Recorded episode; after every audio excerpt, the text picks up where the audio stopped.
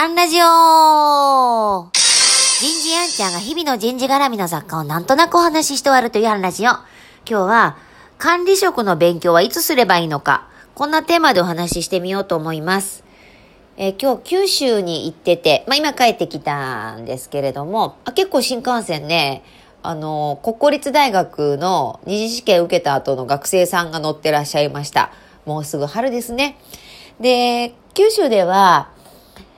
結構、経営者の方が来られていたんですけども、管理職選抜どうするのか、みたいなことを考える一日で。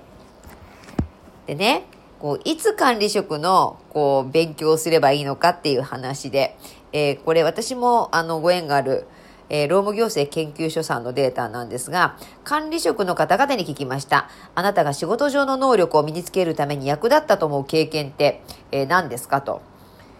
もうベスト5ぐらいだけ紹介すると、リーダーシップのを発揮するポジションについたことです。仕事の全体を見渡せるポストについたことです。新しいプロジェクトや新規事業の立ち上げに関わったことです。困難な仕事を最後までやり遂げたことです。中長期的な目標を持って仕事に取り組んだからです。まあ他にはあの未経験の仕事やったとかね、いくつかの異なった部門も経験したとか、無我夢中で仕事をしたとか。要はですね、仕事をしているんです。当たり前っちゃ当たり前です。ですから、こう管理職研修やったからって、管理職にのこうね、仕事ができるようにならないので、まあもちろん、あの、知識、知見は必要なんですけれどもね、どれだけ管理職の前、プレ層に、管理職に近いタスクや経験や、えー、学びが得られるような仕事、え、体験をさせているのかって、もう当たり前といえば当たり前なんですけれども、管理職になってから管理職の仕事させてても遅いので、管理職とたがわないぐらいの、もちろん責任を押し付けちゃダメですけど、パワーを異常する、権限異常するっていうことで、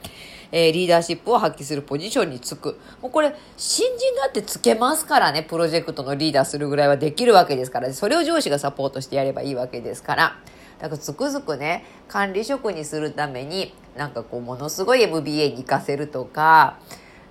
なんかこう研修会行くとかちょっと違うんじゃないのってこうそれは大事なんですけどそれだけじゃないよねっていうことを、えー、話してました。でそんなね、えー、大変な管理職選抜。で管理職になった方々が一体何に戸惑うか。もうこれもデータが出ていてて管理職になって戸惑ったことをうまくで対処できなかったことは何ですか？もう真っ先に上がってくるのが部下の人事評価です。難しかったよねとか自分のストレスマネジメント、えー、評価結果を部下にフィードバックするのが難しかった。目標設定が難しかった。えー、部下のストレスマネジメントが難しかった。チームを維持するというその部下の気持ちに寄り添うことが難しかった。やっぱ管理職になったらなったで、やっぱり初めての体験は、あの、あるし、こう、部下を何とかすると。え、自分が頑張って済むことじゃなくて、周りを頑張らせる。っていうね、こう育成っていうのが入ってくる。まあ、これはもしかしたら、それこそ管理職になってからかもしれませんが、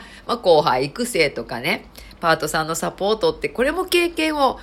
多少なりとも積んでおくことはできるので、つくづく管理職の選抜どうするかって考える前に、選抜するだけのプール、えー、